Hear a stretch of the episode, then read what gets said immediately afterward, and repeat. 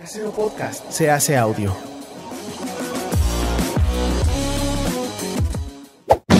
¡Chavos, banda!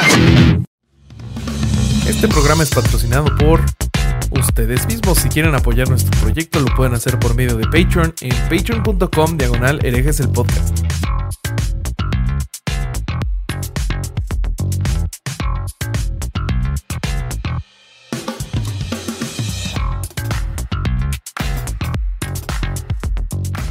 ¿Qué tal mis estimados herejes?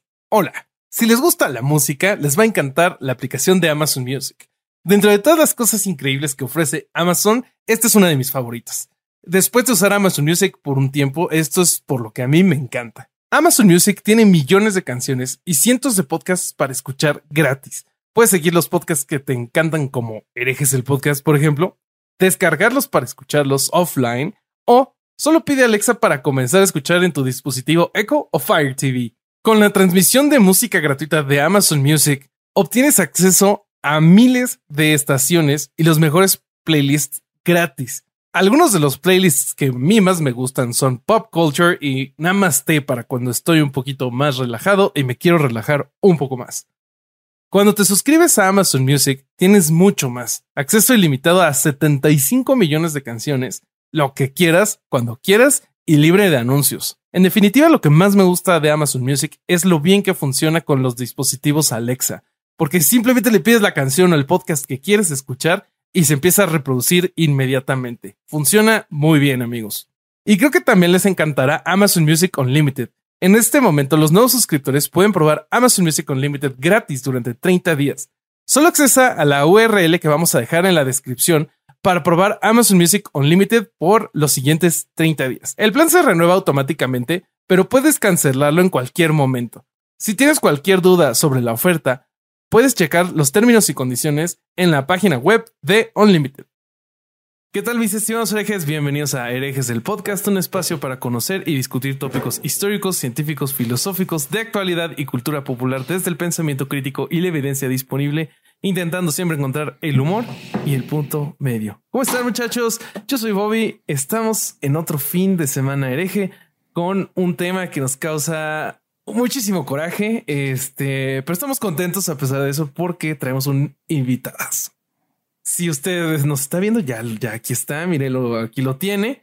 Este, pero ahorita lo presentamos. Eh, les presento antes de, al invitado, porque obviamente el, más importante va al último, a mis coanfitriones, hermanos y amigos, Alejandro, el Vasco Vázquez Aspilicueta.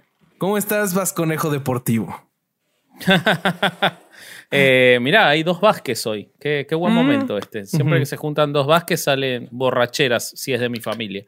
Em, lo, primero que, quiero decir es que estoy muy contento con este tema porque cuando yo entré al podcast, que se cumple un año eh, al día siguiente que se estrena este episodio, exactamente, eh, ya estaba anotado este tema para hacerse y no se había hecho. O sea que lleva más de un año anotado para hacerse este tema porque no habíamos conseguido con quién eh, tratarlo responsablemente. Así que eso me pone muy contento. Eh, y nada, estoy contento porque esta semana grabamos cuatro episodios y este es el último, así que voy a poder volver a dormir. Y eso me, da mucha alegría. ¿Y tú no los editaste, papu. 0.37 de la mañana.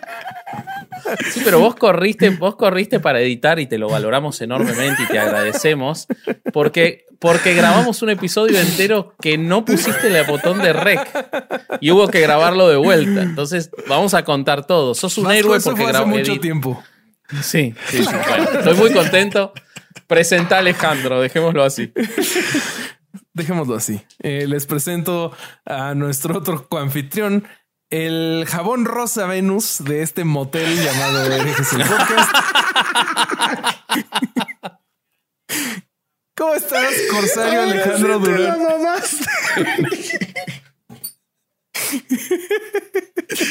Ay, cabrón. Muy bien, güey. Muy bien. Muy contento porque tenía muchísimo rato de, de querer hablar con el invitado de hoy. Y este, y me di cuenta que va a ser una plática buenísima en cinco minutos que estuvimos hablando antes de empezar a grabar. Cinco minutos, güey, fue un buen. o sea, no, yo me di cuenta. Yo no en me cinco quejo, minutos. estuvo, estuvo chingoncísimo. Por mí lo volvería a hacer de nuevo, pero sí hablamos un poquito más de cinco Pero sí, minutos. no, no, pero yo me refiero a que en cinco minutos me di cuenta. Ah, ok, ya. No ya que hayamos hablado cinco minutos. Sí, sí. Entonces, este, pues ya preséntalo, por favor, para darle para adelante Claro. esto. Miren, les voy a presentar a nuestro invitado. Él es psicólogo, eh, él es comediante de stand-up y además está bien pinche guapo. Quique Vázquez, ¿cómo estás? ¿Qué hubo? ¿Cómo están? Estoy muy Bien, contento De, de tener la oportunidad de incendiar y, y de aventar bombas molotov intelectuales Eso, en eso. espacios como este. No, o sea, no podía decir que no a un podcast que se llama Herejes, el podcast. Ha Es venido como, usted claro, al lugar indicado. Al lugar indicado. o sea, uf. Ya, ya después hablaremos de, de la fascinación que tengo por la palabra hereje particularmente. Uy, me Este, encanta. Me encanta. Porque Sí, sí, sí, sí. este, de, de entrada, o sea, hereje significa posibilidad de decidir. Sí. Sea, Ah, persona que tiene la posibilidad de decidir. Entonces, me gusta, me gusta que este podcast se llame hereje. Sí, y, sí, sí. y vamos a aventar bombas intelectuales y el que la quiera agarrar, que la agarre. Y el que no, pues ya ni modo, ¿no? Que se Sí, queme sí. o que le arda. El que se quiera ofender, que se ofenda. El que quiera aprender, que aprenda. Pero bueno, vámonos. Eh, ¿Cómo quieren empezar, amigos? Si quieren, les puedo contar un poquito del origen del término coaching. Para ver, este- Vamos. Venga. Eso. Vamos a hablar de coaching. Ah, ese sí, sí, sí. Ok, capaz hay alguien que entró sin, Sorpresa. sin leer el título. Miren, el término coach se utiliza por primera vez en 1830 en la Universidad de Oxford, cuando un tutor eh, era responsable de cargar, entre comillas, a un estudiante a través de un examen. Después, este, esta palabra vuelve a aparecer en el sentido deportivo en 1861. Ahí es cuando se, se origina este mm, eh, el, el término y el inicio de eh, ya la, la práctica del coaching. Yo la encontré, seguramente ahorita podemos poder comparar un poquito las fuentes, pero yo la encontré en 1970. El autor eh, Timothy Callaway publicó varios libros eh, en donde él publicaba algunos modelos y de cómo eh, usando este, eh, como el coaching, podía ayudar en deportes como el tenis y el esquí y algunas profesiones como la música, en donde se requiere de- autodisciplina rigurosa y fuerza interna. Fue tan popular este modelo que después este, se expandió hasta que eh, este otro autor se llamaba John Whitmore inventa un, mo- un modelo que se llama el modelo Grow. Y este modelo ya de ahí este, se hizo tan popular que la empresa IBM lo adopta en los noventas. Y si se acuerdan, IBM en ese momento era un gigante. Entonces de ahí pasa Coca-Cola, Procter Gamble también lo adoptan. Y es así que el coaching entra como al mainstream de las empresas y se crea como esta corriente de coaching empresarial y de ahí desborda todo lo demás. ¿Cómo ven? Ok. Muy bien. Ok. Tiene mucho sentido. A ver, cu- cuéntanos, cuéntanos tu opinión, Kike, porque pues aquí ninguno de los tres es profesional de esto. Eh, todo lo sacamos de, de, pues, donde podemos investigar y seguramente tú Wikipedia. tienes más trabajando el, más, más trabajado el- el- el- la reflexión del tema. Eh, es que eh, tiene, tiene mucho sentido. Yo no sabía los autores, pero sí sabía que la idea o la práctica como tal de coaching venía de un ámbito más empresarial. Eh, la palabra coach viene literalmente de un entrenador. Entonces, lo que tú hacías, o sea, vamos, para entender la idea de coach, eh, hay que pensar en la figura de un tutor.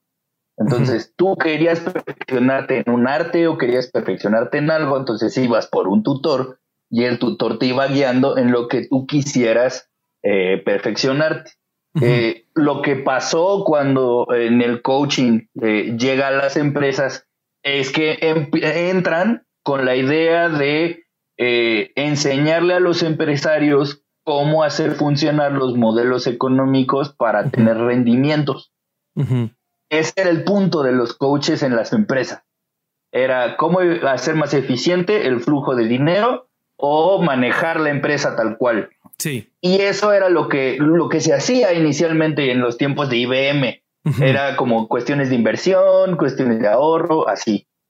Y de repente, ajá. Justo una de las críticas que vi para este modelo que les cuento, el modelo Grow, eh, que es un modelo más o menos, les, este, les, les cuento las siglas, es este de la G es de goles, la, o sea, de cuál es el objetivo hacia el que vas, la R es de realidad, eh, de en qué situación se encuentra uno o la empresa, la O son las opciones y este la W es de will, de, o sea, qué vas a hacer. De voluntad. ¿De voluntad o qué es lo que vas a hacer? What will you do? Y Ah, ok. la crítica que yo vi, y justo va muy relacionado a lo que está ahorita diciendo Quique, es que es un modelo que está específicamente orientado hacia el, hacia el cambio. O sea, este modelo tiene como objetivo cambiar algo y no como tal, tal vez la reflexión o este, sí, este, otro, algo que sí, quedarse en lo mismo no es opción para el modelo Grow. Y, y supongo que este tipo de defectos los vamos a ver en casi cualquier otra técnica de coaching que no tenga que ver con la psicología, ¿no? Que, y que justo el cambio viene con referencia a lo que yo creo que necesitas. Mm, Esa creo sí. que es una de las más Exacto, grandes críticas que tú le puedes hacer, que es ah, que el, el modelo de cambio o la idea de cambio viene de alguien que, ne- que tiene un objetivo al cual Sí. a ti te tiene que arrastrar.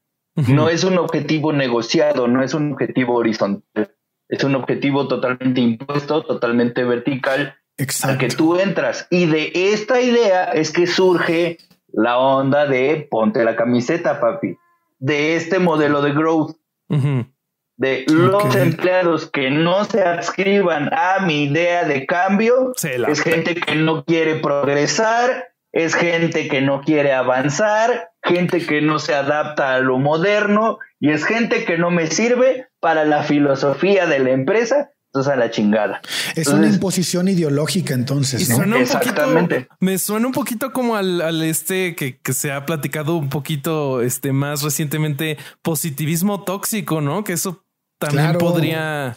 Es que está absolutamente vinculado. Absolutamente por la, vinculado. la supuesto. psicología po- positiva tiene mucho que ver en esto. Lo, lo mencionaba un este el autor que, que me dijiste, David, David Pulido. Vasco. David Pulido, sí, Él lo, el él lo psicólogo menciona, español. güey. Él habla de la- de- del optimismo irracional, que cómo, cómo tiene una relación total con este tipo de, de, de, de, este, corrientes, ¿no? Que, o- que Sí, ojo, no, no, no, no me gustaría que se confunda la psicología positiva con el positivismo eh, Irracional. irracional o con ese Sí. optimismo nocivo, porque la psicología positiva es una rama de la, pos- de la psicología Mm. que surge de la crítica de la psicología deficitaria. Es decir, los psicólogos que nos enfocamos en buscar en qué está mal, en dónde está el daño, en dónde está la crisis y ahí es donde yo in- intervengo. La psicología positiva son los estudios que se hacen desde la clínica de cuáles son las posibilidades o las herramientas de solución que las personas han tenido a lo largo de su vida y que pueden utilizar en otros espacios de su Oh, vida o en otros aspectos que les puedan ayudar. No tiene nada que ver con únete a los optimistas, tiene que ver Claro. más con estas herramientas que en la historia de tu vida te han servido y que podrías volver a utilizar en espacios que a lo mejor tú no veías que podrían tener alguna utilidad. De hecho, hay, hay muchos autores eh, que se me escapan ahorita, pero ahorita voltearé a ver mis libros y les pasaré algunos. Sí, los dejamos Eh, aquí en la, los dejamos en la descripción. Sí. Ok, pero hay un autor que, que de hecho fue director de la Asociación Psicológica Americana, que era un psicólogo positivo que decía, es que no quiero que se entienda el positivismo porque de hecho la psicología positiva es bastante pesimista, en el sentido de nosotros no podemos aspirar a más de lo que podemos aspirar. Mm. Y de hecho la Ah, psicología o sea, se posi- usa positivo en, en como en, en la acepción más cercana a realista, a lo Exacto. palpable. Sí, de Claro, hecho- no al, optim- hecho- no al optimismo, sino a lo palpable, a lo que es positivo, a lo que está fijado. Ok, sí, sí, y de hecho, y de hecho en ese libro, eh, creo que la, la frase con la que abre ese libro, que el nombre del libro es muy como pop, porque pues este autor descubrió que hay que ponerles nombres mamadores a los libros para que te atrevas a leerlos. Al, al- al libro le puso florecer, pero la frase inicial de ese libro se dice, cómprate el helado que más te guste y dale una probada te apuesto 50 dólares a que la segunda probada no te va a saber igual de satisfactoria que la primera. Totalmente. Si sí, te doy los 50 dólares, pero si no, te voy a hacer esta pregunta. ¿Por qué si con el helado que más te gusta no sientes lo mismo? ¿Por qué aspiras a sentirte igual de feliz todas las veces? Wow. Bueno, es el Desde principio de las ahí- adicciones ese, ¿no? Sí. Sí. Exacto, pero es justo, justo desde ahí rompe con este positivismo irracional o con este optimismo nocivo, Sí. porque parte desde esta idea de uno no tiene que aspirar a ser feliz porque ser feliz es totalmente circunstancial. Claro. Hay momentos en que estás muy feliz, hay momentos en que estás menos feliz, pero nunca estás igual de feliz. No podemos aspirar a una meta que sea así de fluctuable, así de arbitraria. Más bien hay que pensar cuáles son los hábitos que me mantienen en ese mood, aunque sea poquito feliz, pero fuiste feliz, ¿no? Ah, Medio feliz, fuiste más feliz, ¿no? Sí. A Y lo no que vos decís, perdón, dale, dale vos, dale vos. No, que a mí no me gustaría que se quedara la idea de, de, de David Pulido, este, como que él, como el que la misión a, a- a la psicología positiva lo hace igual al optimismo raci- irracional. Tal vez yo lo expliqué mal, sino que él decía que es como el extremo de la psicología positiva, además de que está distorsionado. O sea, él, él- él dice esto, esto- esta, esta corriente nos lleva a, este, a, a caer en excesos Bueno. de una ideología que no, que de, de una, de una postura que este, que finalmente se deforma en algo como esto que estamos hablando. ¿no?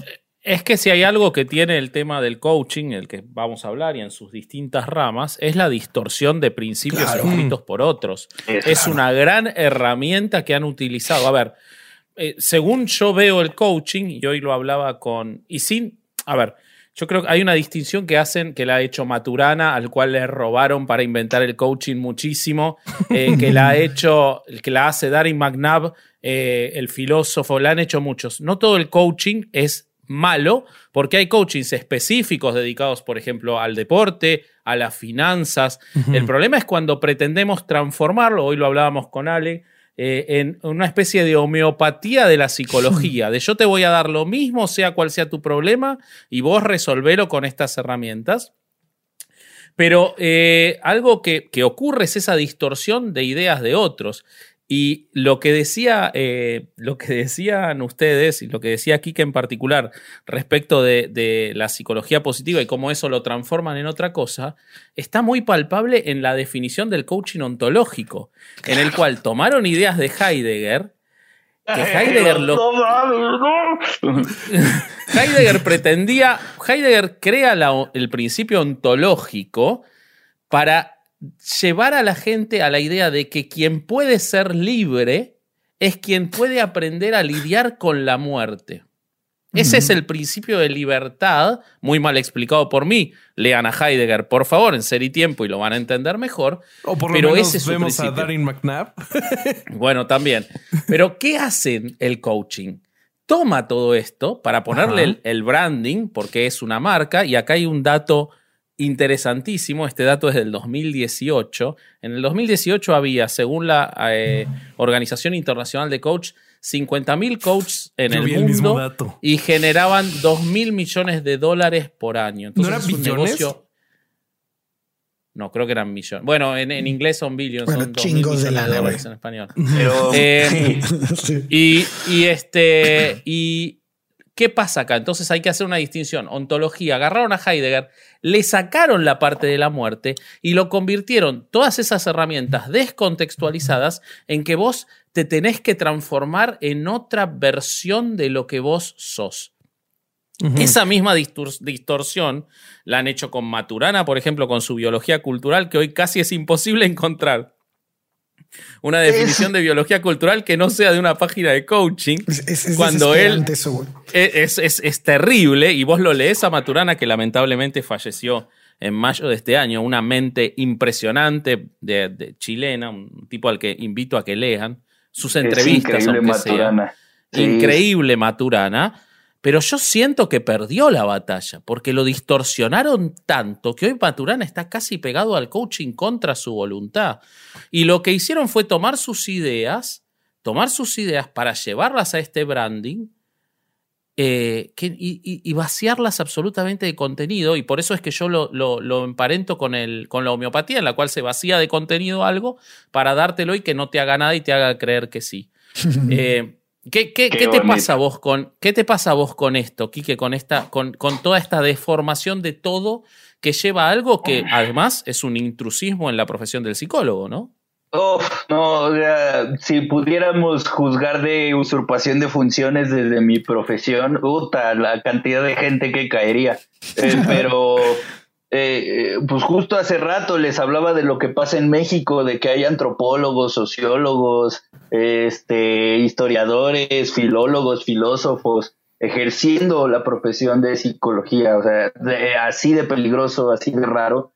Y, creo que esto que dices, Vasco, es bien importante, que agarran términos de autores con cierta reputación, además, porque no es lo mismo hablar de, de Martín Heidegger, que es uno de los pensadores que ya le tiraban a las ondas dialógicas y que ya criticaban a los clásicos, y no es lo mismo hablar de un Maturana que fue nominado a un premio Nobel por eh, proponer un concepto filosófico y trasladarlo a su campo de entendimiento que era la biología. O sea, yo... Sí, revolucionar la biología humana desde el pensamiento.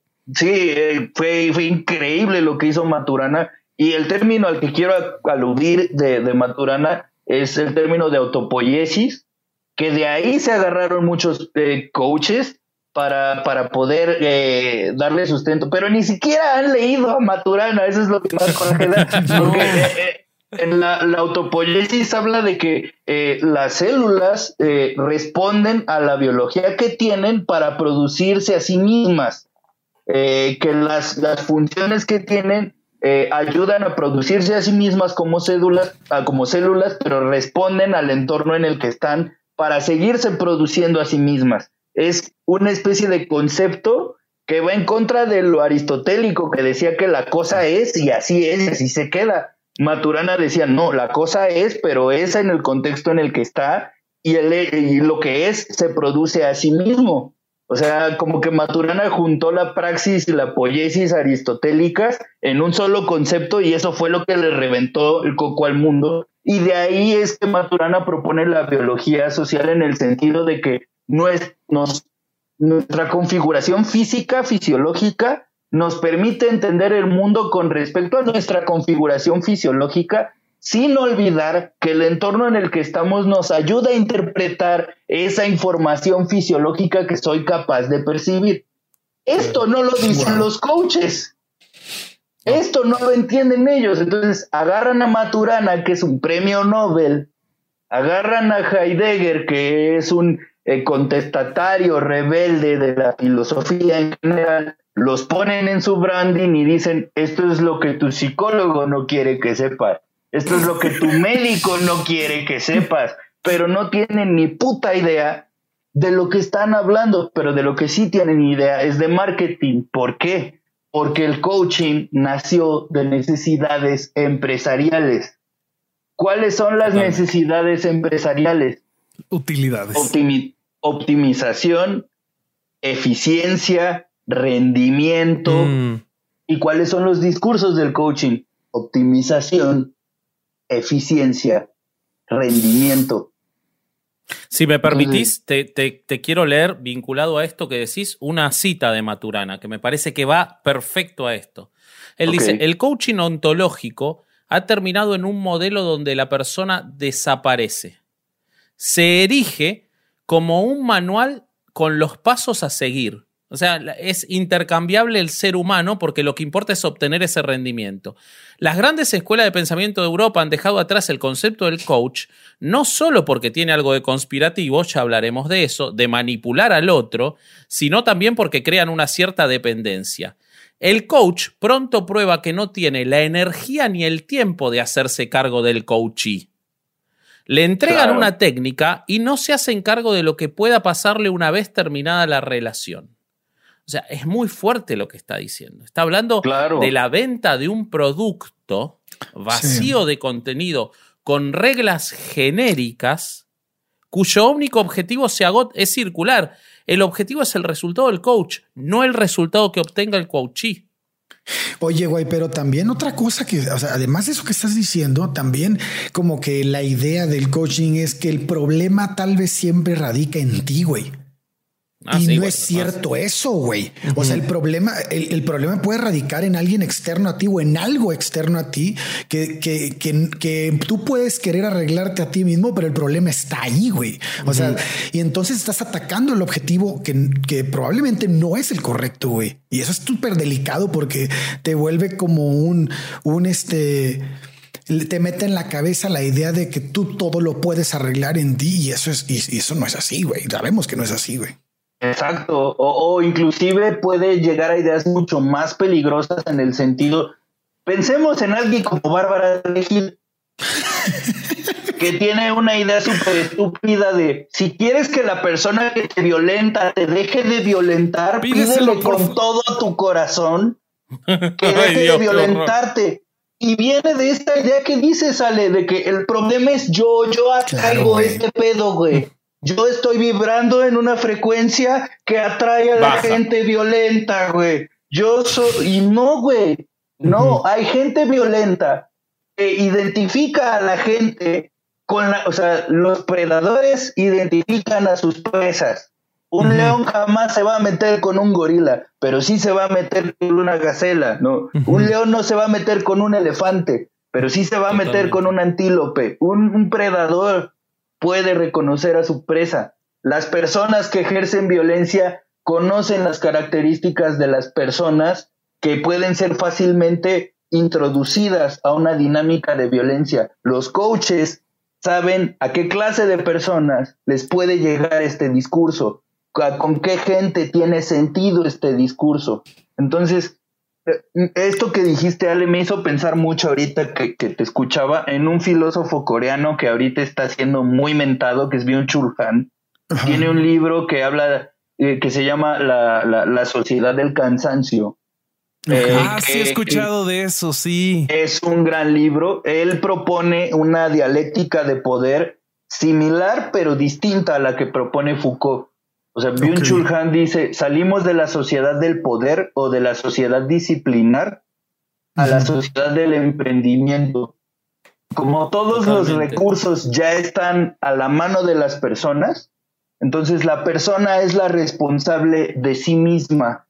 Entonces, como la responsable es ella, como es la responsable de sí misma, entonces eh, estamos generando una cultura de personas que creen que yo quiero estar en donde estoy porque yo estoy decidiendo estar en donde estoy sin volver a ver que en el entorno las posibilidades no me son dadas para el contexto no existe. Exactamente el contexto no existe. Exacto exacto. Entonces para poner un pequeño ejemplo de cómo es esto en la vida cotidiana porque hablar de filósofos es muy es muy recreativo pero eh, Hace un tiempo me, llegó una, me llegó una consultante diciendo, tengo, de, o sea, se autodiagnosticó, ¿no? tengo una depresión eh, clínica profunda, estoy empezando a tomar CBD, este, tengo cuadros de ansiedad eh, severos, o sea, me, me, me manejó una terminología que yo dije, esto de seguro se lo dijo un psicólogo o algo así y yo le pregunté, bueno, ¿desde cuándo tienes el diagnóstico? Y me dijo, no, yo digo que tengo eso. y eso, eso nada más me avisó de dos cosas que Bion Chulhan menciona en ese libro, que es en la sociedad del emprendimiento, el que no puede hacer más está mal. Mm, claro. el fracaso en la sociedad del emprendimiento es que el que no puede hacer más está mal. Uno. Y dos, Foucault lo decía, la vigilancia también implica castigo. Entonces, la vigilancia es cuando yo no logro estar bien, quiere decir que hay una etiqueta que me fustiga por no estar bien. Esa etiqueta es estoy enfermo. ¿Enfermo de qué? De depresión, de ansiedad, de lo que quieras. ¿Y por qué es peligroso esto? Porque la palabra depresión y ansiedad ya está en la jerga popular. Ya no necesitas decir, güey, este, pues no sé, me estoy sintiendo raro, no, me estoy sintiendo muy triste. desaparecieron esas palabras para decir depresión y ansiedad. Mm. Para acabar el cuento pronto, estuvimos platicando con, con esta persona y entonces cuando hablamos del contexto, y entonces me dijo, cambié de trabajo y me pusieron en un puesto con mayores responsabilidades, me fui a vivir solo, solo a la mitad de la pandemia, me hago, me hago responsable de mi familia, económicamente ya tengo más gastos, pero no sé si voy a rendir. Y mi pregunta fue, ¿no, no será que estás cansado? O sea, porque las palabras mamonas que usaste de depresión y ansiedad, pues pueden ser una explicación, pero pues me estás contando un chorro de cosas que a mí como profesional de la salud mental me harían pensar, estás cansado, güey, estás cansado de que no descansas nada porque estás constantemente teniendo que producir, teniendo que avanzar para poder lograr esta clase de cosas, pero tú quieres esta clase de cosas, te viene bien hacer todas estas clases de cosas. En cuando lo dije, se soltó a llorar y dijo, tienes razón, güey. Nadie me había dicho que yo podía estar cansado de hacer todas estas cosas. ¿Y por qué nadie se lo había dicho? Porque estamos en esta sociedad del emprendimiento de tienes que poder otro poquito, tienes que lograr otro poquito. Si no logras otro poquito, eres un fracaso. Y es como, güey. ¿Sabes Justo una pequeña notita relacionada a lo que dice Quique. Justo hace unos días en Instagram me, me topé un, un mini cómic que sale una persona diciendo, eh, me pregunto si pudieran encontrar una forma más productiva de descansar. justo eso. No mames. Pero vos sabés que eh, quien habla de eso también es eh, Gilles Deleuze. Yo leía a, un, este, a un psicólogo, Neil Cavan, que lo, citaba, y, también lo, lo, cita Danny McNabb, en el que habla de cómo el coaching facilita las sociedades de control porque impulsa permanentemente la idea de que dentro tuyo, siguiendo reglas generales y utilizando los conceptos de ontología en el mejor de los casos y del coaching coercitivo que ahora vamos a hablar, que es terrible también y que provoca hasta daño físico y además nunca sabes qué coach es coercitivo y cuál no, pero la idea de que vos permanentemente, y es inacabable, tenés que seguir buscando, y esto es algo que hay un este, coach de finanzas y de negocios muy famoso mexicano, con una barba parecida a la mía, que permanentemente te dice que vos no sos. Ese tener tu Vos no sos la mejor versión de lo que vos vas a hacer y todas esas cosas,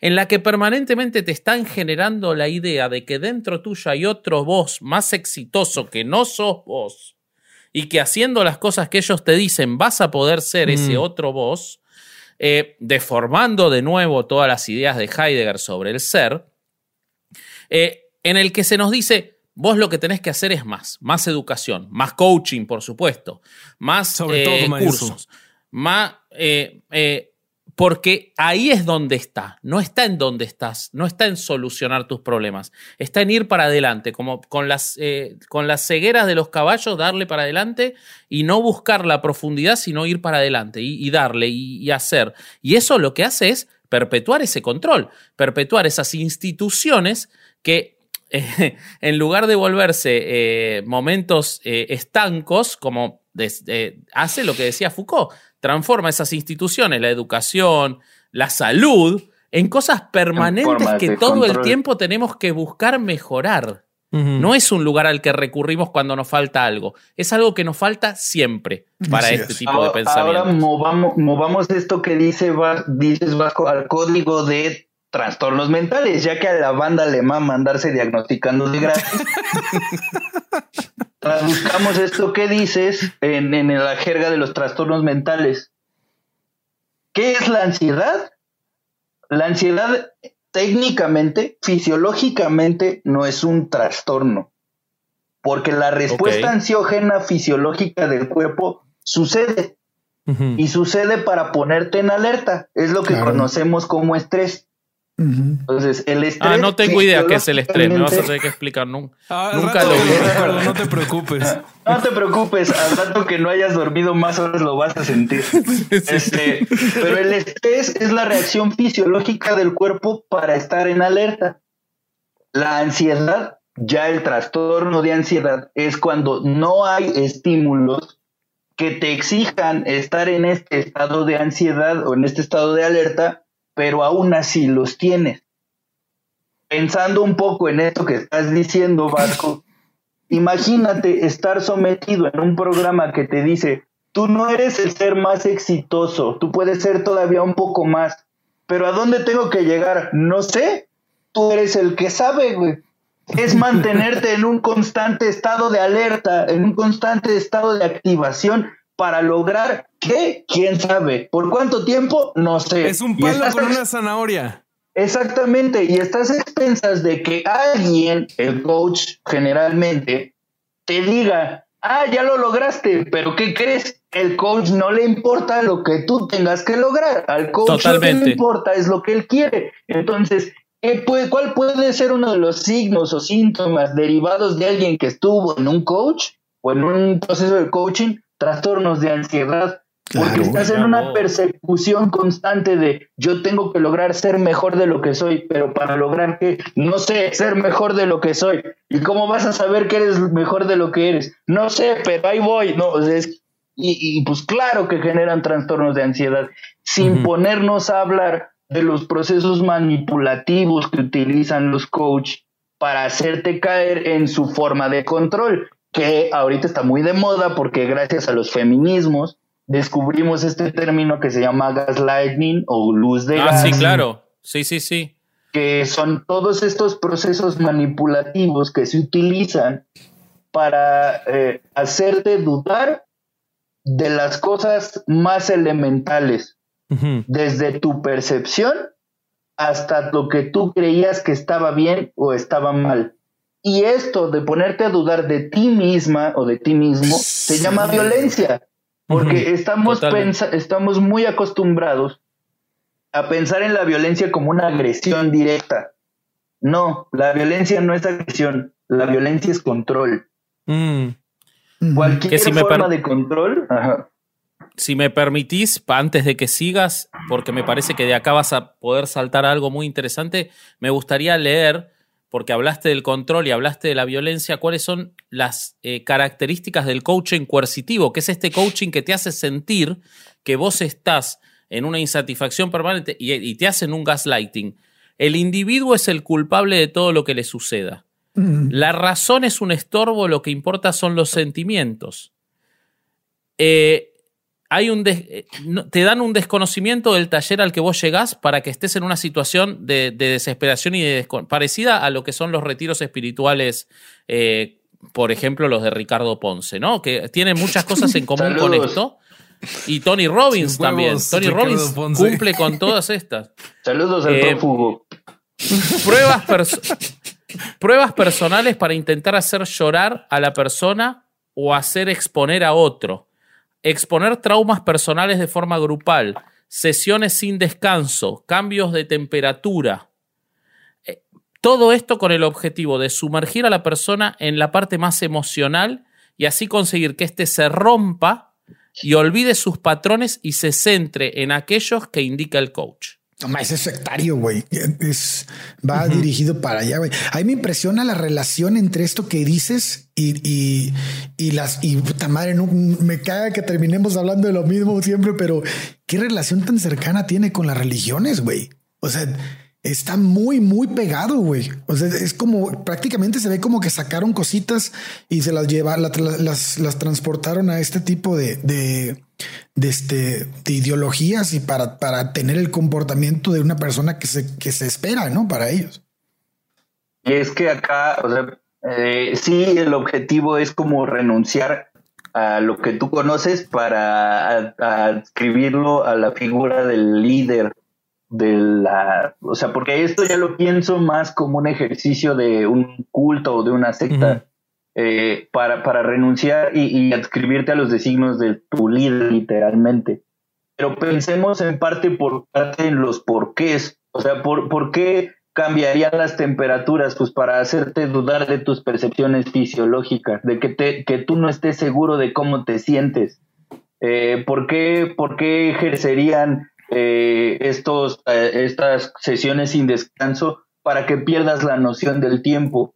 Y cuando pierdes la noción del tiempo te sientes obligado a preguntarle a una persona qué hora son y adivina quién es la única persona que sí sabe qué hora es. Entonces, de alguna manera, hacia todas estas cosas que acabas de describir, Vasco, eh, estás como viendo cómo se ejerce el control. Porque también pensamos que el control se ejerce desde la, de la acción física, desde, desde la corporalidad tal vez, pero Foucault lo decía, el saber es control.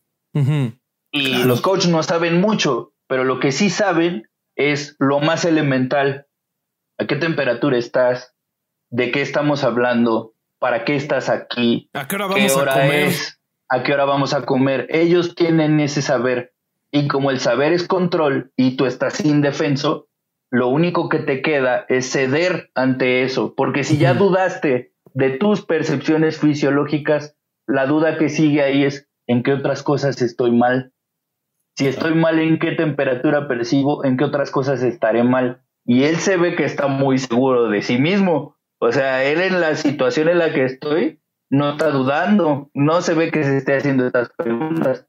Entonces, ahí, por ejemplo, es la manera que se tiene de desactivar eh, la certeza que tienes de ti mismo y es el paso eh, que, que, se, que se sigue para poder implantar ya los deseos del coach o los deseos del líder frente a los tuyos.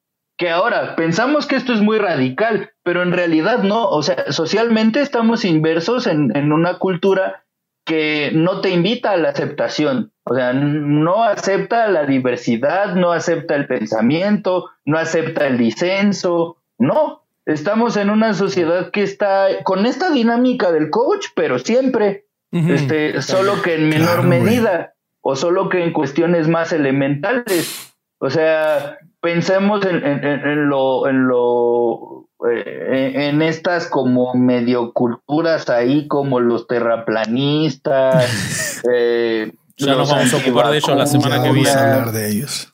Que es un poco una esto.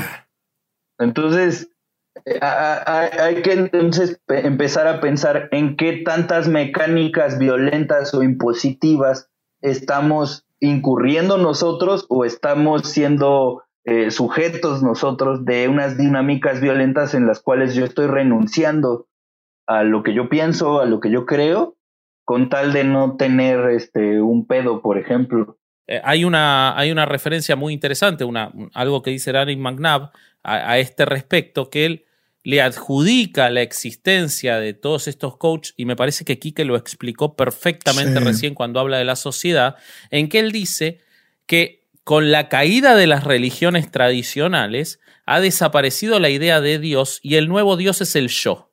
Pero no el yo del que somos, sino del que nos construyeron que tenemos que aspirar a ser. Y entonces estos coaches toman el lugar de ese sacerdote en la religión del yo. Entonces ellos conocen de manera obviamente religiosa o cuasi religiosa ese yo al que hay que aspirar a ser, que como la religión no te lo explica claramente, igualmente, pero vos no lo sos, pero podés serlo. Entonces, en esa exacerbación del yo, de lo que yo quiero ser, de lo que yo puedo ser, de lo que yo no soy hoy, entran estos coaches a enseñarte cómo vos podés llegar a eso. Me parece que lo que vos estás definiendo respecto de esa sociedad que permanentemente te está poniendo en ese lugar es, se, asimila a lo que explica Darin, ¿no? Fíjate, eh, perdón, fíjate lo que estás diciendo, Ale. Me hace rato lo hablamos y ahorita me vuelve a parecer súper interesante. ¿cuántos conceptos ambiguos hay, güey? O sea, tienes primero el que estás diciendo ahorita, el, el, el, del, el del yo, que no es tu yo, sino que el yo de alguien más que no entiendes. Y luego tienes el de tienes que, este, que arreglarlo todo desde tu postura, cuando no toda tu postura eh, va a arreglarlo todo afuera. Y la otra es el yo tengo la, la, la, solución, pero la solución que yo creo para ti. Entonces, tú prácticamente en un coaching no tienes conocimiento absoluto de nada, güey. O sea, entonces... es que vos no existís, es, lo que dice Maturana. Es que vos sos un elemento del coach. Es, entonces, al tener todo eso, eres totalmente vulnerable a lo que otra persona quiera de ti, güey. Y eso lo vuelve prácticamente como cualquier, este, cualquier movimiento sectario, güey. Eres vulnerable a todo. Y ahora, eso es delicadísimo. Dinos, dinos, Kike. Y ahora piensa en esto que estás diciendo, ¿vale? Pero en las personas que son el objetivo. o sea, piensa que, por ejemplo, son mujeres, que no es que yo diga que sean inferiores, es que el sistema está construido para que las mujeres duden de sí mismas, para que las mujeres no estén, no estén seguras de lo que piensan, no estén seguras de lo que sienten, que las posiciones eh, de, que puedan ocupar no tienen que ver con usar su cabeza, por ejemplo. Eh, que los eh, sueldos no sean equitativos. Exactamente. Entonces vean todo lo que socialmente está en contra de las mujeres y entonces llega un Ricardo Ponce que te dice que te va a abrir los chakras para que no huyas del amor, ¿no?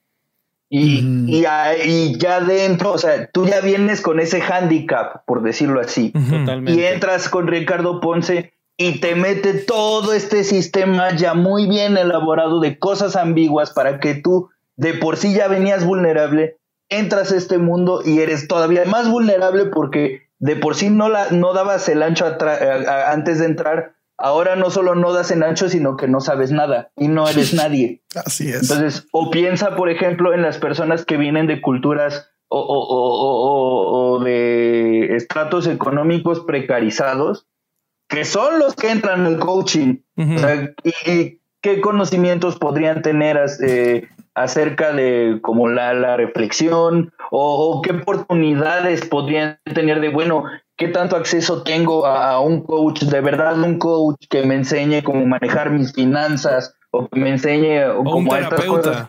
O a un terapeuta mismo, exacto. Como no tienen acceso a eso y acá lo único que tengo que hacer es pues lo que él me diga, pues ya entras con un handicap. ¿no? Exactamente, es puta que ofertón. Pero vean también cómo no solo es que el que cae en el coaching es imbécil. No, es que hay un sistema ya previo. Es que esto no está puesto en el que cae, está puesto en el que construye una estructura para que personas que no están en una Totalmente. Tanto es así, tanto es así, perdón, que uno de los negocios principales de muchas academias de coaching es crear coaches. Porque les han metido la idea de que un lugar deseable es ser coach. Entonces, hay muchas academias de coaching que ni siquiera se dedican a instruir personas, se dedican a crear otros coaches que crean otros coaches, que crean otros coaches, que crean otros coaches. Totalmente, totalmente con una... Bueno, y ahí es donde falla el Estado, por ejemplo, que no se encarga de regular este tipo de actividades, ¿no? Pero tanto es así lo que dice Quique, ¿no? Que perdona que te interrumpí, Quique. Eh, o, iba, por ejemplo, a, a mí me pasa, como terapeuta tengo una frase de Mark Twain que explica mucho mi sensación de cómo es ser terapeuta, porque Mark Twain decía, eh, es más fácil engañar a una persona que convencerla de que le engañaron. Wow, buenísimo. Sí, güey, totalmente. Y, y, es un poco así, es más fácil. Eh, cuando llego como terapeuta, en lugar de convencerte o de, que lo que estás haciendo está bien, hazlo, que te funcione y después regresas. Porque si yo trato de convencerte de que es una tontería, no vas a hacer nada, no vas a cambiar. Entonces, la diferencia entre un coach y un terapeuta, o al menos desde donde yo ejerzo la terapia, es lo que tú sabes, o sea, el saber que tú tienes funciona y te ha funcionado antes. Solo volvámoslo a poner en práctica y veamos qué cambios surgen.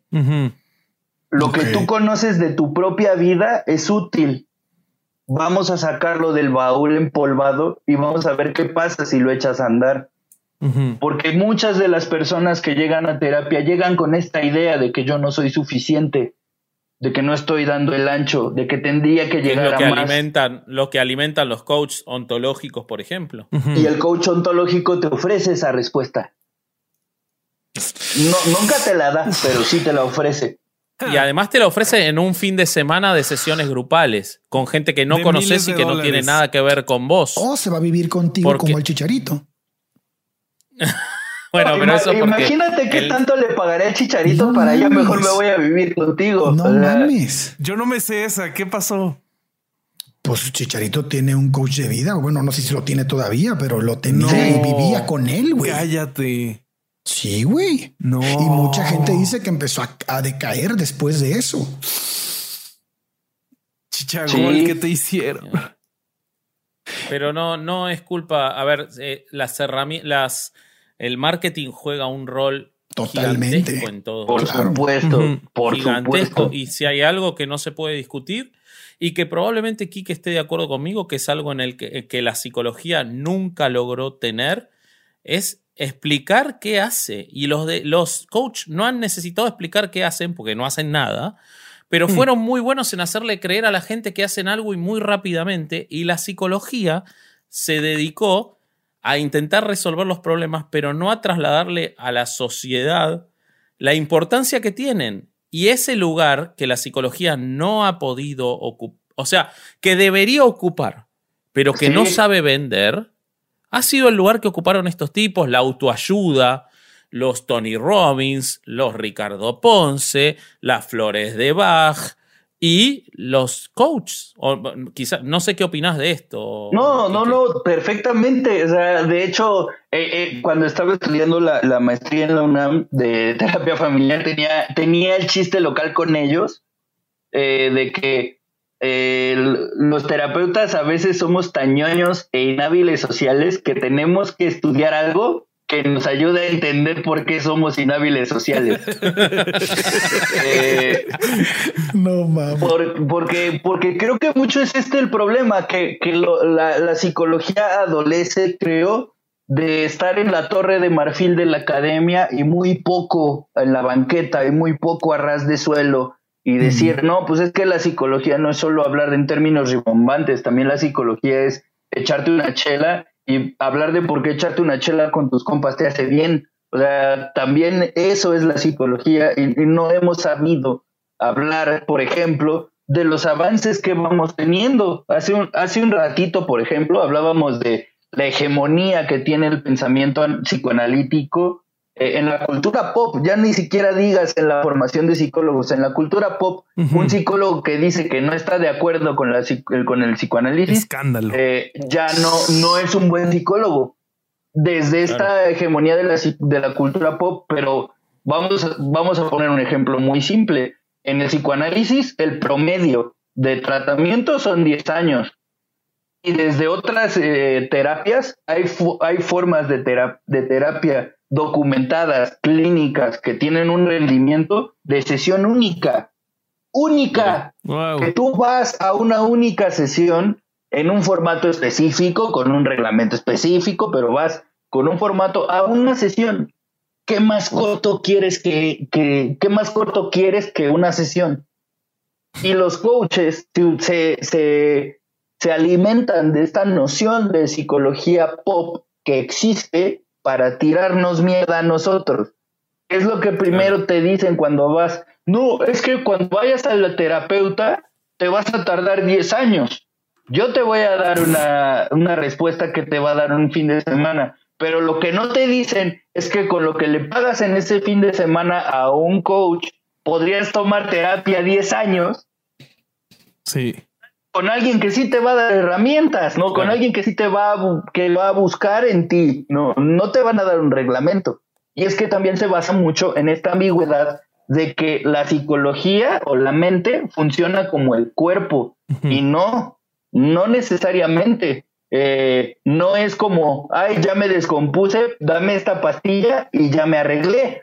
No, no funciona como el cuerpo. La, la mente eh, funciona de las experiencias que vas viviendo, de, las, de los aprendizajes que vas teniendo, de las relaciones que vas formando, y ahí se, se, se establece una manera de entender el mundo. El mismo Maturana lo decía, el, eh, el, ser humano no es un ser pensante o un ser sintiente, es un ser lenguajeante que se basa en el sentir pensar. O sea, no podemos deslindar en el ser humano el sentir y el pensar. Las dos cosas ocurren juntas. Entonces, no podemos reducir la mente o, o, las relaciones humanas o la interacción de las personas a algo tan simple como una serie de pasos que me van a ayudar a alcanzar mi bienestar, porque además el término bienestar es totalmente subjetivo. Claro, claro que sí. Totalmente. Sí, sí, al igual que el éxito o al igual que todas definiciones que ellos dan por reales y objetivas, eh, o sea, y que las dan por predeterminadas. Vos ingresás, ya sea el, el tipo de coaching que busques, porque la verdad, y, y esto lo explica Danny McNabb maravillosamente, son marketing, son, son distintas etiquetas de un producto. Eh, ellos dan por no es inocente, que hay determinados conceptos que ellos los dan por sobreentendidos en el grupo de gente. Uno de ellos es éxito, felicidad, superación. Tienen una definición que ellos no se encargan de desarmar, de deconstruir, porque obviamente como sus eh, estrategias son genéricas, porque se agota en sí mismo, el éxito para ellos es el éxito de ellos, no del cliente, eh, porque hablar de paciente sería una falta de respeto, del cliente. Eh, entonces, ellos esas definiciones nunca te las van a subjetivizar. O, vámonos, o, vámonos construyendo como con lo que vamos diciendo en, el capítulo. Eh, se sabe que estás en una cultura tan ensimismada, tan en el yo, tan en el diosamiento del yo, que lo único que ellos tienen que hacer es, pues porque todos sabemos que es el éxito, ¿verdad? Claro. entonces la gente va a decir, claro, pero nunca se van a poner a comparar qué es el éxito entre ellos, que también eso es riesgoso, o sea, que para un coach es muy riesgoso que yo me puedo, que yo me pare y pregunte, oye, Bobby, para ti, ¿qué es el éxito? Pues justo. Esa simple pregunta ya le da en la madre a todo lo que están construyendo, pues pero es tan fácil como decir, todos sabemos qué es, ¿no? Güey, creo, creo que justo este fue uno de los momentos eh, clave en el debate de, Diego Rusarín con Carlos Muñoz. En el momento que Diego Rusarín le dice, güey, nuestras definiciones de éxito son diferentes y, la, y mi definición de éxito es mi familia. Y el otro tipo quedó sin armas totalmente, o sea, porque quedó demostrada su estafa. Claro, o sea, una, una pregunta que Rusarín hace, que es muy provocadora siempre, es ¿por qué crees lo que crees? ¿Por qué crees yo, lo podría que crees? yo podría dar tantas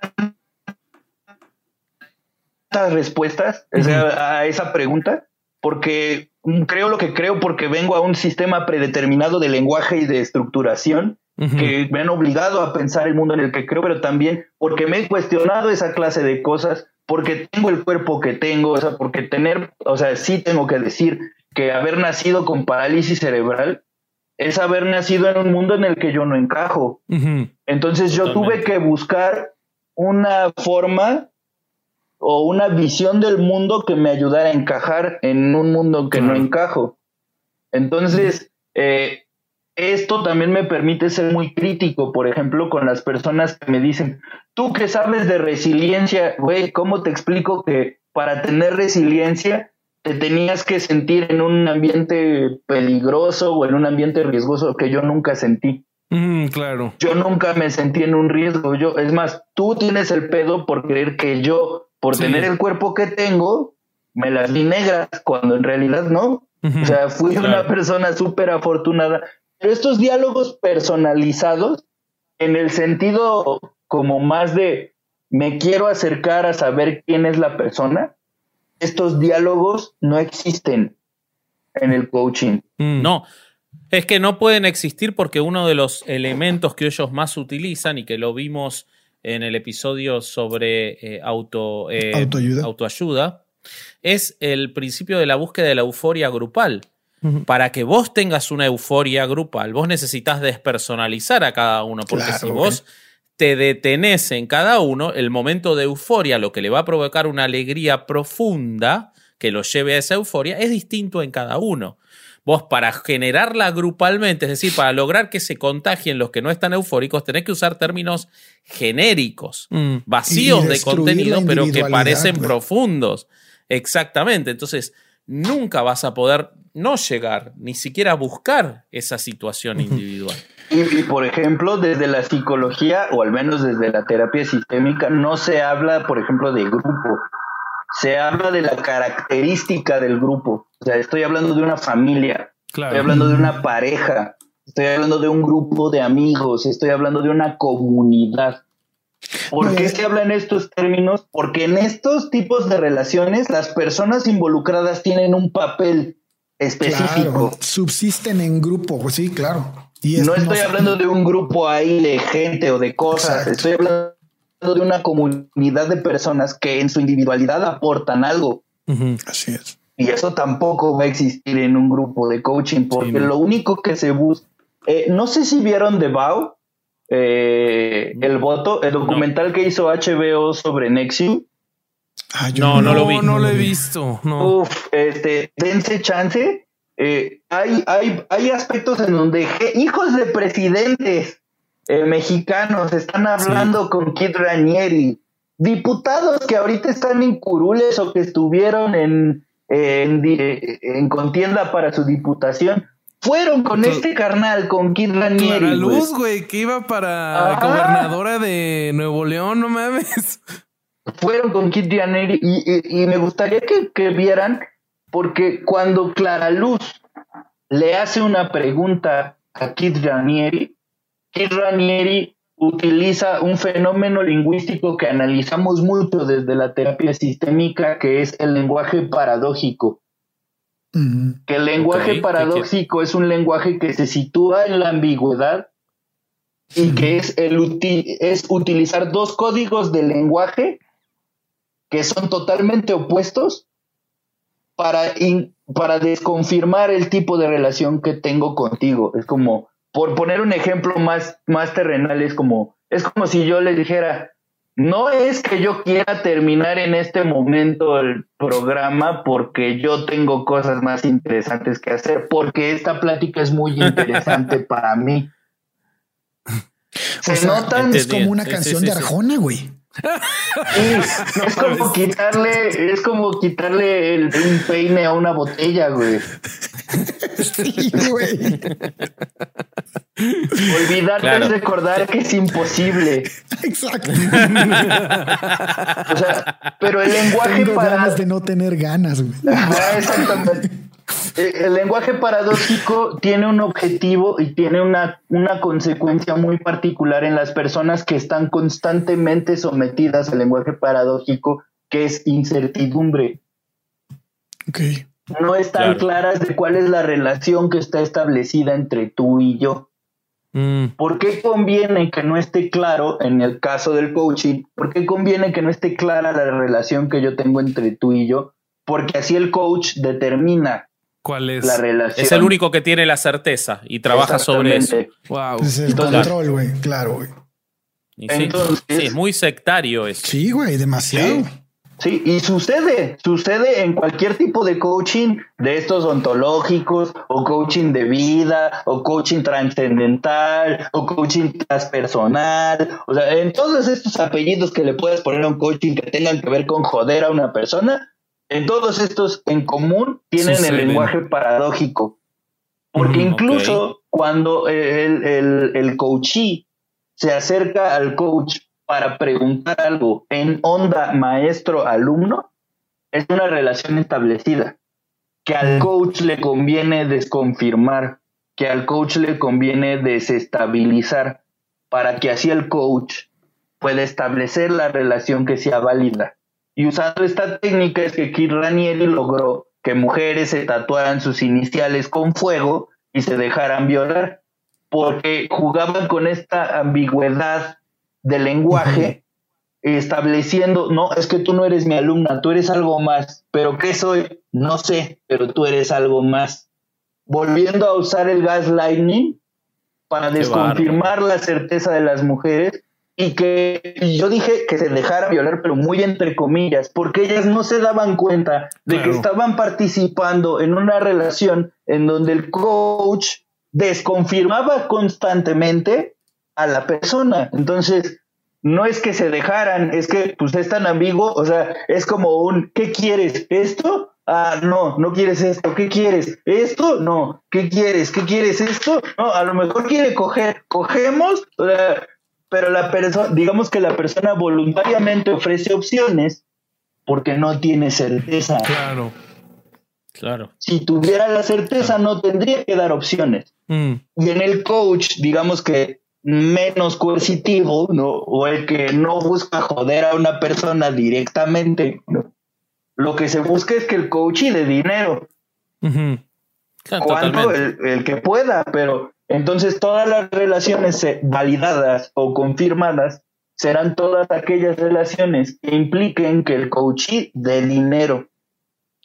Y entonces eh, se, obtienen interacciones del tipo, no, pues es que si tú quieres eh, acceder a este nivel de conocimiento, pues tienes que involucrarte en el módulo tal, eh, y en este módulo es donde yo profundizo un poco más sobre estas inquietudes que tú tienes. Muy similar a, lo que fueron los inicios de la cienciología.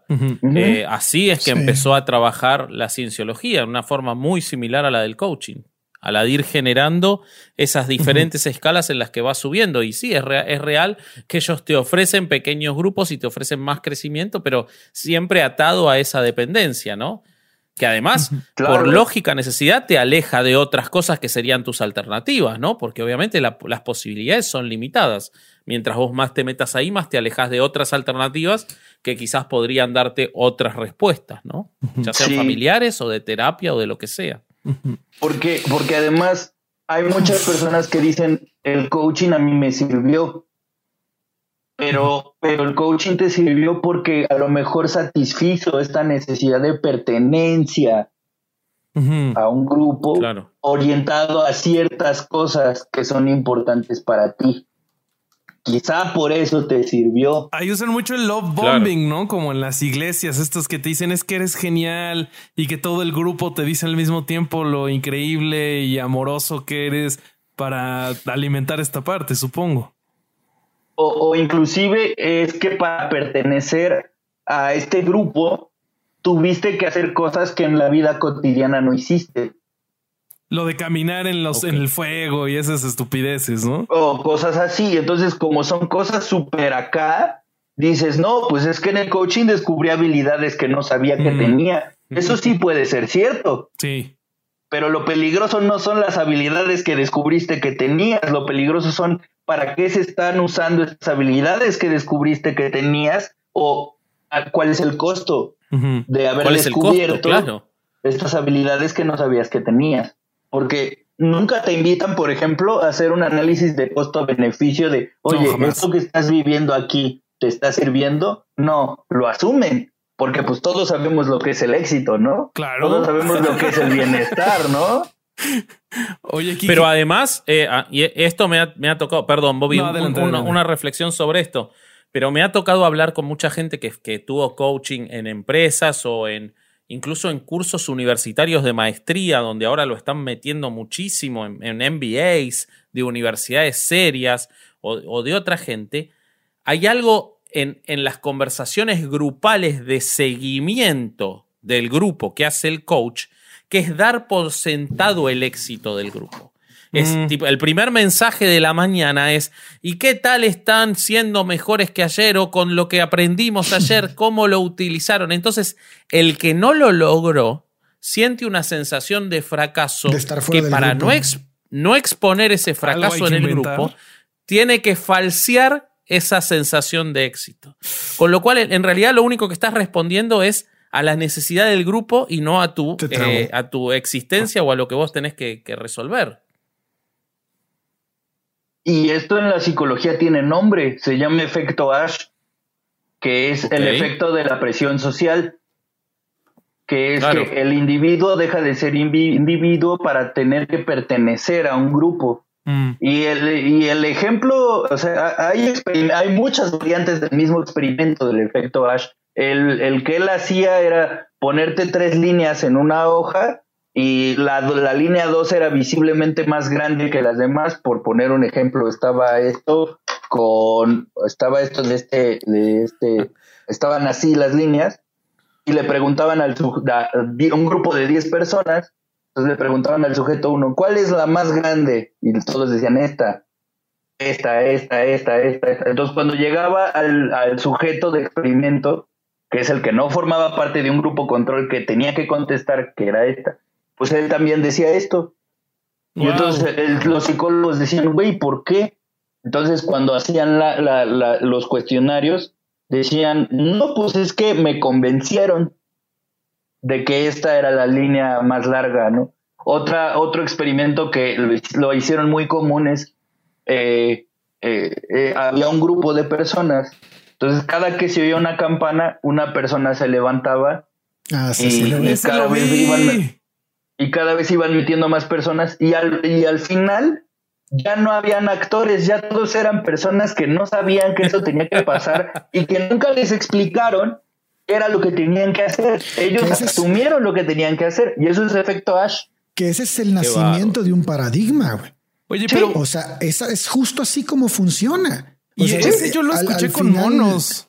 Exacto, yo también lo vi con, con el racimo de plátanos con la Con escalera que los mojaban, ¿no? Sí. Sí, que decían al final tenías una jaula con 20 monos que no agarraban los plátanos, pero nadie sabía por qué. Entonces, porque aquí siempre se han hecho así las cosas, ¿no? Ese es el paradigma, güey. O, Entonces, pe- o peor, el mono que se atrevía siquiera a acercarse a la penca de Lo plátanos, los otros monos lo bajaban y lo, lo- lo bajaban a putazos. Sí. Y esto es, es algo que sucede en los grupos sociales claro, güey. y es algo que utilizan los coaches también.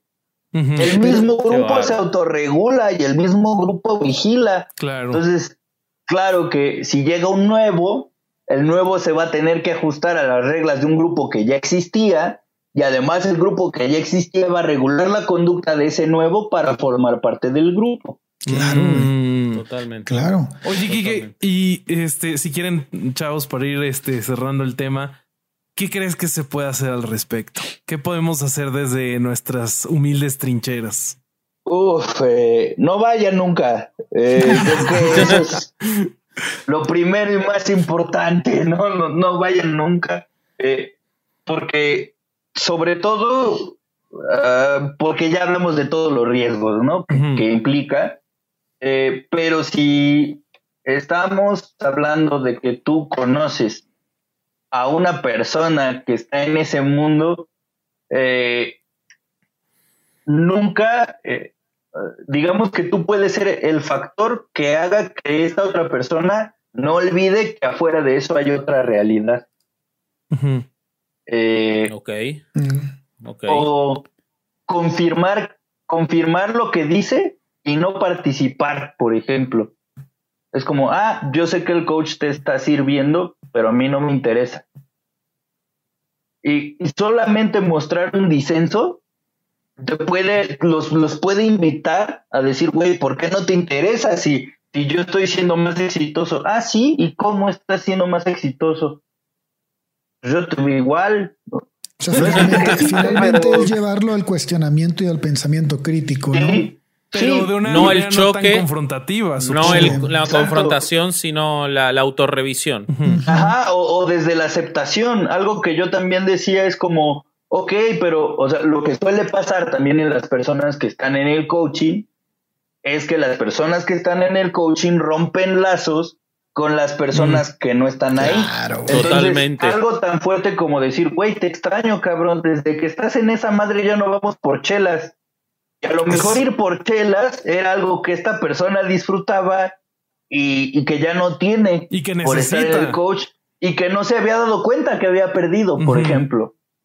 Entonces, Sí. eh, ser ese lazo restaurativo para esta Uf. persona puede ser una postura totalmente rebelde, totalmente disidente, porque es una invitación a la aceptación en una cultura y en una sociedad que nos obliga a estarnos optimizando y estarnos criticando y estamos violentando y estarnos eh, sintiendo insuficientes. O sea, lo más rebelde que se puede hacer en una sociedad así es decir, pues así como estás, así te acepto, carnal. O sea, sí, ven con tus desmadres del coaching, sí, ven con estos, pero tómate una chela, carnal. O sea, para entrar a este grupo, nadie quiere ser mejor que nadie en este grupo. Aquí lo único que queremos es pasar un buen rato, güey. Claro. Y seguramente va a ser una comodidad distinta, una comodidad en la que tú digas, güey, aquí no tuve que dar dinero, aquí no tuve que estar, o sea... Más el de la cuenta. Ajá, exacto, y, es mucho menos de lo que lo tengo que dar a un desconocido, güey, porque además es un desconocido, o sea, eh, creo, creo que, que lo que se puede hacer para ayudar a una persona que se salga de coaching, pues de alguna manera es hazle atractivo el mundo real. Wow. Eh, Qué bueno. Qué buena frase esa. Qué buena fuerte, güey. Ay, es que sí es fuerte, es que es fuerte porque de alguna manera eh, las personas que caen en el coaching pues somos un poquito responsables también nosotros, güey. Mm. Eh, porque también nosotros estamos muy sumergidos en este endiosamiento del yo y, y, y pues hay que reconocer que nadie se hizo solo. Claro. O sea, ninguno nos hicimos solos. Todo el mundo nos hicimos con base en ideas de otras personas, en creencias de, de diferentes personas, del sistema que ya estaba establecido, experiencias. De, las experiencias que he tenido, de, las de los libros que he leído, de las vidas que he vivido. Eh, porque pues yo era uno hace un año y ahora soy totalmente otro y quién sabe quién me toque ser dentro de un año. Entonces, eh, coach. Eh, óyeme, tranquilo con el invitado, ¿qué pedo? Pues mira, si me vas a dar el varo que le dan a esos cabrones, tú dime lo que quieras, carnal. Me rehuso a pensar que caerías tan bajo, Kiki. no, no, no, hay forma. Pero también hay que.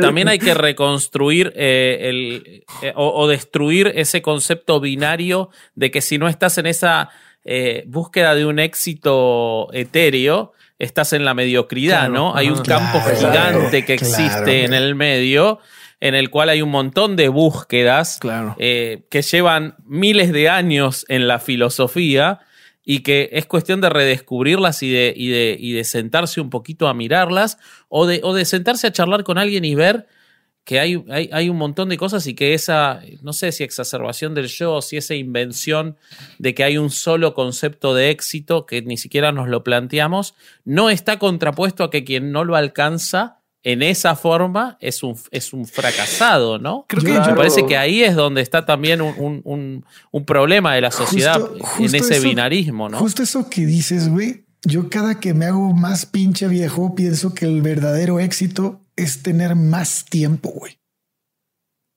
Pues para hacer cosas, güey. O sea, porque mucha gente dice la mamá se, se, clava trabajando y ganando mucho dinero y, y, se jacta de ser exitoso y dices, güey, tal vez no, tal vez el éxito es no, tal vez no ganar tanto como ese güey, pero tener tiempo para estar con tu hijo, güey, o tener tiempo para estar con tu familia, o tener tiempo para estar contigo mismo, güey. O sea, de, de puta madre, tengo, tengo chance de leer más, güey, tengo chance de pensar más, de sentarme a, preguntarme cosas, güey. no sé, el, el, éxito lo tenemos tan como de, como los, lo manejamos todo el programa. Nos han dicho tanto lo que es el éxito que probablemente estamos caminando hacia una calle cerrada, cabrón. Creo y, que... y que de, eh, de hecho, o sea, Alec, te recomendaría que leyeras un libro de Byung-Chul Han, este filósofo que les digo, que se llama El aroma del tiempo. Ok. Eh, que justo habla de esto, de que en la, en la sociedad del emprendedor el tiempo no, el tiempo no es valioso. Eh, lo que vale es lo que produces. Mm. Pero el aroma del tiempo es como, eh, eh, él lo que empieza a, postular ahí es como el tiempo y el ocio son formas de individualidad, no de individual, no de individuación. Claro. Entonces, como el uso del tiempo y el uso del ocio rescatan un poco de quién eres tú. Sí, porque también puedes tener que ver tiempo para no hacer nada y ya, güey. Y que no hacer nada es hacer algo. es hacer algo, exacto. Eh, y, y- y- o sí, o sea, me, me hicieron recordar una experiencia que tuve hace un tiempo. Una, una amiga me invitó por un café eh, porque en, eh, había pasado, ella había tenido un accidente cerebrovascular que le había generado una parálisis facial. Y entonces me había invitado por un café eh, para decirme, güey, yo voy a ser muy directa contigo. Yo tuve este pedo, yo me acomplejé bastante. No sé si te has dado cuenta, obviamente no se le notaba nada, o sea, te tenías que esforzar un chingo para que se le notara. Pero su pregunta fue, ¿cómo le haces para que te valga gorro tu cuerpo Wow. a ti? Porque tú eres, tú tienes algo que es visible, güey, que si te ven caminando la gente se da cuenta. Y cuando ella me hizo esa pregunta, yo me, me- yo entonces reflexioné, qué difícil ha sido para esta chava aceptarse a sí misma. Quiere decir que yo algo sé, algo conozco del mundo, algo conozco de la vida que puede ayudar a alguien más a aceptarse a sí misma. Entonces, dejo esta, dejo esta anécdota como para dejarlos pensando qué he hecho yo para ayudarme y ayudar a los demás a aceptarse un poco más. Porque creo que eso es lo que nos evitaría también caer en un grupo como estos, que, Totalmente. que abusan de esta sensación de insuficiencia y, y para, para que yo te dé esa respuesta. Mm. Pero esa respuesta queda inútil cuando tú dices, güey, a mí no me importa si eres más rico, más pobre, más guapo, más feo, más gordo, más flaco. A mí, con esto que tú me das, a mí, con esto yo estoy contento, güey. Con esto yo estoy conforme, con esto yo estoy feliz. Eh, y creo que son espacios que muy difícilmente cultivamos que muy difícilmente vemos, pero que cuando los vemos nos sentimos bastante agradecidos de verlos. Sí. Eh, y puede ser un vínculo de ti con tu perro, o de ti con tu mascota, o de ti con tu familia, o de ti con tu hermana, de ti con tu mamá, de ti con, con esta persona, eh, con, que, con quien no necesitas usar poses, con quien no necesitas esforzarte para ser quien eres tú. Y creo que ese es un espacio valioso que nos protege de este tipo de cosas.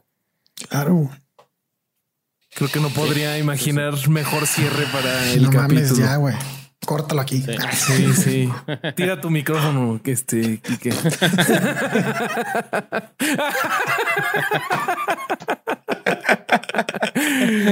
No, genial, Ay, genial. Este, no, pues ustedes algo más que agregar, Arle y, y Vasco. No, Yo solamente que quiero, quiero que venga de nuevo el Sí, invitado. claro. Sí, sí, sí, sí, sí, sí, sí. Oh, Solo qué, eso. Qué placer, qué placer Yo quiero- aventar bombas incendiarias y, y- Quiero, ya lo quiero de Sí, vuelta, no sí, sé sí, cuándo. sí, sí, pero este, el no, día nada, que quieres no, tienes no. Tu, tu invitación de vuelta. Este es cuestión de que tengas ganas. Eh, mil gracias por venir, Quique. Eh, de verdad, nos iluminaste. Se me hace impresionante lo que sabes, lo que has leído y lo bien que comunicas. Eh, Gracias. y, y, pues ojalá que, que, pues, eh, la gente, como tú dices, pueda agarrar la onda y hacer estos espacios para que no sigan cayendo en el coaching o en estos cultos coercitivos. Eh, Quique, Vayan a terapia, muchachos. Si sienten la necesidad, de la buena. vayan y, y el especialista en salud mental puede decirte qué es lo que necesitas o no. Pero eh, no, no, no busquen por otro lado. No se autodiagnostiquen. no se automediquen. O si se autodiagnostican para ir a terapia para decirle más fácil sí. a la persona, él lo va a desarmar, pero vayan con psicólogos, con psiquiatras, con personas que estudian la salud mental, que es muy compleja, son años y no es un cursito de cuatro meses, por favor. O de un fin de semana. Muchísimas gracias, Kike. En serio, que, que, qué chula tenerte aquí. No este valió cada maldito segundo de platicar contigo. güey. Este, y muchísimas gracias por contestar ese mensaje. No, gra- gracias a ustedes por, por invitarme. De verdad que estos espacios los disfruto muchísimo. Sé que es complicado y que, que soy una persona difícil de alcanzar porque eh, estoy dando terapia y estoy escribiendo cosas para el stand-up y así, pero no saben lo, lo, lo feliz que me hace conversar en, en espacios como estos, eh, de, de poder conversar y de discutir ideas con, con, con, con gente como ustedes y que sobre todo sea un espacio para que la gente vea que no hay que tenerle miedo a estos espacios, ¿no? que, que, o sea, por eso les decía que me gustaba mucho el nombre de, de herejes, el podcast, porque hereje es la posibilidad de elegir. No significa ser satánico, adorar demonios, no, es solo, eh, solo tener un lugar para elegir. Y creo que, creo que no pudieron elegir mejor nombre para un espacio en el que ocurren cosas como esta. No, pues Ah, muchas, muchas gracias. Este, Muchísimas gracias. Quique, recuérdanos por favor cómo encontrarte en redes sociales y nos contabas que traes este, ahí entre manos un proyecto próximo. Cuéntanos Sí. dónde encontrarte. Eh, pues así como está aquí, no sé si se ve. Sí, pero- aquí yo- Sí, sí. tú lo Ah. vas a tener aquí tu, tu tag. Este, aquí, ah, eh, como arroba Kike bien parado, eh, ahí me encuentran en todas las redes sociales. Incluso si tienen dudas para lo de la psicología, también me pueden contactar ahí. Y ahí les doy información. Eh, y se vienen proyectos muy interesantes. Uno es, eh, ya voy a tener una página de internet Eso. en donde voy a empezar, pueden ver todas las fechas de los shows de stand pero además va a tener un apartado de mí como psicólogo y en ese apartado de mí como psicólogo van a encontrar al grupo de terapeutas con el que colaboro, eh, la Asociación Civil de Terapeutas de Terapia Sistémica con la que trabajo, va a haber un blog de artículos de cosas que yo voy a escribir, de libros que voy a recomendar que se lean, entonces estén pendientes de esta Eso. página de internet Uf. que se va a inaugurar pronto. Eh, voy a, a- a hacer un programa corto que se va a llamar ¿Cómo me lo explico? Que básicamente es estos términos que tú le quisiste preguntar a un psicólogo, pero nunca te atreviste a preguntarle. Yo voy a responder esas preguntas y te voy a contar, digamos, la historia de la terminología que tú conoces, ¿no? Digamos, qué es trauma, qué es ansiedad, qué es depresión, que, o sea, vamos a contar la historia porque antes la depresión no se le decía depresión, se le de- decía psicosis, eh, psicosis neurótica, algo así, y lo inauguró Papa Freud. Este, para, para, para Freud la, la, la depresión era una psicosis. Wow. Entonces, Claro. vamos a ver cómo ha ido evolucionando ese término de depresión hasta conocerla como la conocemos hoy y de cómo la conocen los críticos de lo, de- del diagnóstico. Entonces, de eso va a tratar, de lo que quisiste preguntarle a un psicólogo y nunca te animaste a preguntarle, e incluso de estos temas como del coaching, o sea, de lo que quieran preguntar. Entonces, estén pendientes de las fechas, estén pendientes de la página. Eh, síganme en mi podcast que tengo con mi roomie, que es otro comediante que se llama Javier Villalbazo, en donde la, básicamente es, eh, la premisa del podcast es, ¿por qué un homosexual y una persona con parálisis cerebral decidieron vivir juntos? Wow. Muy bueno. Eh, Muy ¿cómo bueno. ¿Cómo se se llama? Entre Roomies Podcast, así, Entre Roomies arroba Podcast. Excelente. entre que- Podcast. Y pues ya, ahí hay, hay cosas divertidas, hay momentos en que nos ponemos bastante emocionales o bastante didácticos, pero ahí está el Entre Roomies Podcast. ¿Solo en Y- audio o también está en YouTube? Está en YouTube, eh, está en todas las plataformas de audio y ahí lo pueden checar. Eh, tenemos el grupo de Facebook que se llama Entre Roomies Podcast para Buenísimo, que si quieren echar relajo por ahí. Y Ahí las va. veces que ustedes quieran que, que yo forme parte de este espacio, será un honor, será un placer Uy, para mí. No nos lo digas que la nos lo tomamos en serio, ¿eh? Sí. Sí, no, no, lo digo con todo conocimiento de causa, de verdad, de verdad. Bueno, muchísimas Estoy gracias. muy contento. Eh, y eh, recuérdenme pasarles al, al menos este, algunos artículos, por ejemplo. Sí, claro. Tengo, Claro, sí, tengo por favor. artículos de, de cómo los líderes del coaching, los líderes de coaching coercitivo y de las sextas necesitan tener perfiles sociopáticos para Wow. poder hacer funcionar un culto. Entonces Wow. les voy a pasar ese artículo de la Universidad de Colombia, creo fue, para que lo tengan, para que lo lean, para que pues vean. Sí, por que- supuesto. Buenísimo. Todo- claro todos que los, sí. los artículos y referencias que nos pase Quique, acuérdense amigos, siempre van a estar en la descripción junto con las demás fuentes. Exacto. Y creo que eso es todo por hoy, ¿no, amigos? Sí, me parece que sí. Bueno, pues, este, si no queda más que agregar. No, espérate, ah, cabrón. Perdón, perdón, perdón, perdón. Para la música, por favor. Para la música. este foto, amigo, no ir a misa y escuchar eh, es el podcast. Ahora sí, Ahí va. Ahora sí, venga la música. Adiós.